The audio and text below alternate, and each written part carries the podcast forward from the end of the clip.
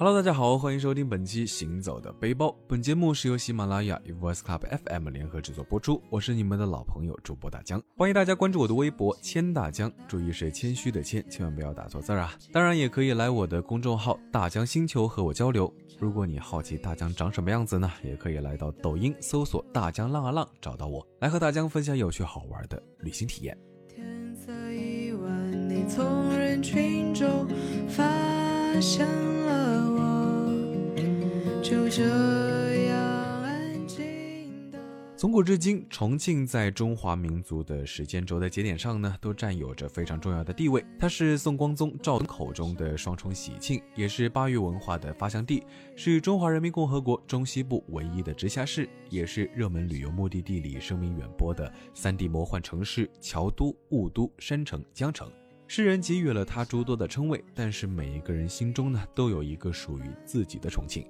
于是来到重庆，走进他新旧交叠的空间，获取一份属于自己的舌尖心上的山城故事呢，是人生一定要来的一次旅行。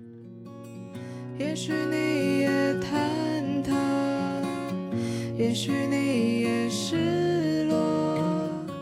也许第一次到重庆呢，一定要去的地方当然就是洪崖洞。那在这里呢，旧时的城墙、吊脚楼仿佛就像是镶嵌在现代钢筋水泥城市里的一枚璞玉。从战国时期开始，历经了几个世纪的风雨，经过多次修缮的洪崖洞，依然在重庆这两江环抱、山势起伏之地，巴渝建筑的因地制宜、兼收并蓄的特色，也为学者们研究巴渝文化提供了难能可贵的资料。走进洪崖洞这座立体式空中步行街里面呢，不同于以往走进古镇那种时空穿梭般的感觉，内外热闹各有不同。外面是车水马龙的喧闹，里面是人声鼎沸的热情。在这里可以品尝到的传统小吃和时新美味呢，也各有千秋。因为时间的问题呢，逛得不算特别的尽兴。走出洪崖洞的时候，夜幕已经落下。走到江边回看洪崖洞，华灯初上的它，红金两色相间，耀眼夺目。俨然如网传一般，是中国版的不可思议的街。再看身侧的嘉陵江呢，对岸的 CBD 灯火璀璨，横跨两岸的大桥也因灯光而更加的亮眼。这个时候，若是与三两好友闲坐江畔，吹着江风，吃上一顿热气腾腾的重庆火锅，想来这个是最接地气，也是最快意的事情了。如果你也相信，如果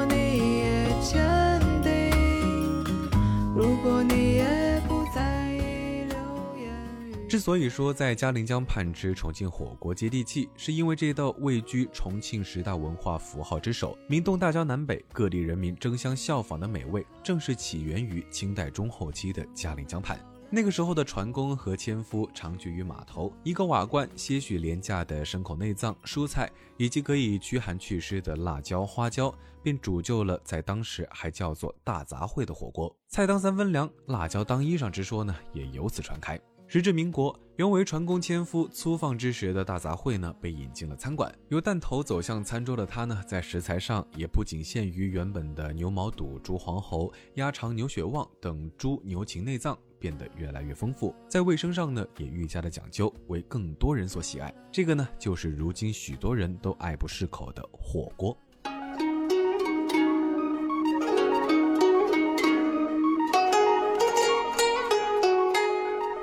如果你对历史建筑或者是重庆的历史建筑特别感兴趣呢，那造访磁器口古镇一定会让你不虚此行。始建于宋朝的磁器口古镇与洪崖洞，虽同为老重庆记忆里浓墨重彩的一笔，但是二者之间呢，却有着不一样的繁华。洪崖洞的古朴在不知不觉中渗透了现代都市的时尚气息，而进驻一隅的磁器口古镇呢，则在古朴中将市井气息沉淀得愈加的醇厚。磁器口古镇不算特别大，但世人却有言：一条石板路，千年磁器口，更是许多老重庆人都认可的小重庆。在古镇中，巴渝文化、宗教文化、沙瓷文化、红岩文化和民间文化汇聚一堂，步步接景，步步有意。说的呢，就是这个堪称重庆古城缩影的所在。磁器口古镇临江之处呢，有一个古码头，曾经是嘉陵江畔极为重要的水陆码头，其繁盛景象有诗曾写。白日里千人拱手，入夜后万盏明灯。由此呢，可见一斑。现如今，在码头旁呢，有一棵神奇的大树，如同这古镇的南海观音一般，不知道阻止了多少次的水漫金山。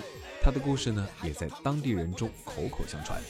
在磁器口古镇新旧建筑相间的街道上呢，酒馆、茶馆、食肆、银器店、小吃店等都和谐相处。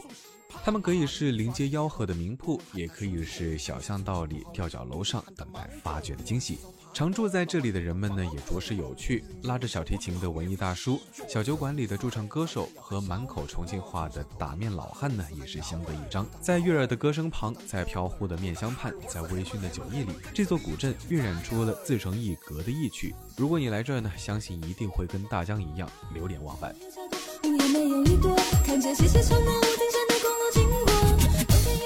中国呢，目前是有六个城市已经有轻轨通车，分别是上海、贵阳、大连、长春、沈阳和重庆。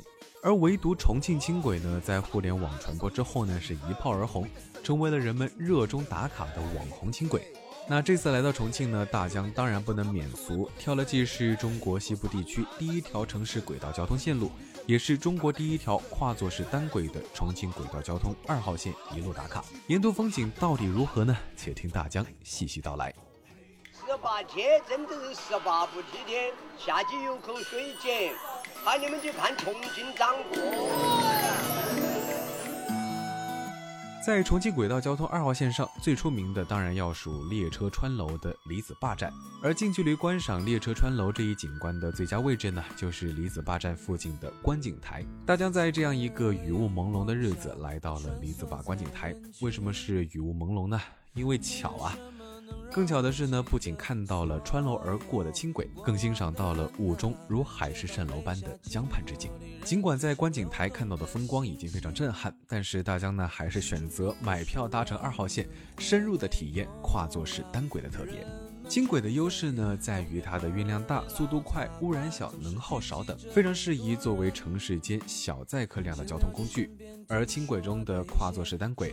更有着适应性强、噪声低、转弯半径小、爬坡能力强的特点。山上重庆遇上跨座式单轨，可谓是佳偶天成。轻轨轨道呢，一地是起伏而建，盘旋贯穿于城市和山林之间。当轻轨飞速掠过，大江呢以过山车般的视角欣赏城市和山林的景色，还是别有一番趣味的。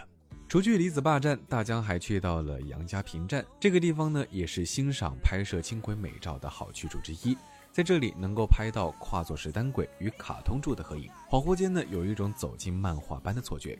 在二号线的佛陀观站，还有着从你的全世界路过的取景地江畔寻花咖啡小筑。这家咖啡厅呢位置隐蔽，风景优美，不仅能够静谈江景，拍美美的照片，还能偶遇从咖啡馆上方经过的轻轨。重庆的轻轨呢是四通八达，二号线的沿线呢更是亮点丰富。在来到重庆之前呢，大江就已经看了许多关于交通茶馆的介绍和图片，心里还是非常向往的。那既然来了呢，就一定要去探访一番。从杨家坪站下车，再打车十余分钟，就来到了重庆九龙坡区的黄觉坪。走过很不起眼的楼门，就走进了传说中的交通茶馆。在这个依然保持着上世纪七八十年代风格的茶馆中呢，是人声鼎沸，老木柜上新旧参差的杯子，诉说着一众老重庆人约定俗成的习惯。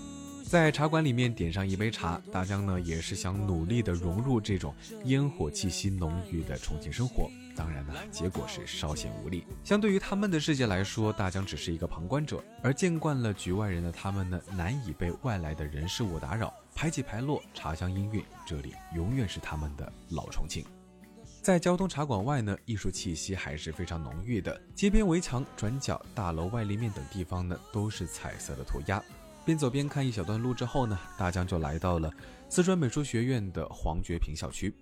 美院是一个非常容易收获惊喜的地方，不论是教学楼前有趣的雕塑，林荫道旁红砖楼上不经意的画作，还是矮屋一侧充满想象力的涂鸦。那大江印象最深刻的呢，是一个黄色的雕塑，肥肥的婴儿正被许多的手捏着自己的脸蛋，还稍显不乐意，真是有趣极了。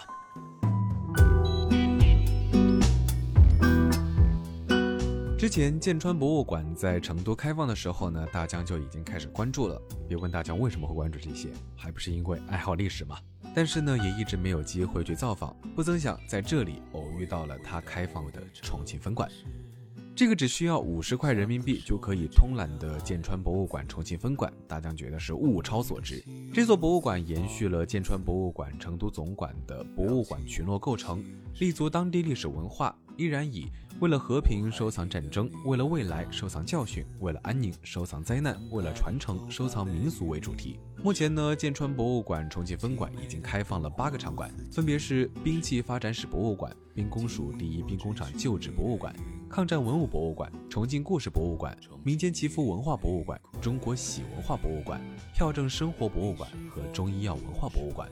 作为全国首个洞穴抗战博物馆，八馆二十四穴的展品呢，已经是非常的丰富。这些展品呢，也犹如一个个故事的缩影。从重庆的民俗风情开始，到它的社会发展、抗战历史，一件一件的看过去呢，大家仿佛走进了重庆浩瀚的历史长卷之中，对重庆有了更加全面的了解。那在这个博物馆群落中的喜文化博物馆呢，更是别致。里面不仅使用大量的文字、图片和场景还原，介绍了中国各个时期婚俗的演变，还展示出了不同时期的情书，让我们得以看到那些跨越时空不朽的美满爱情故事。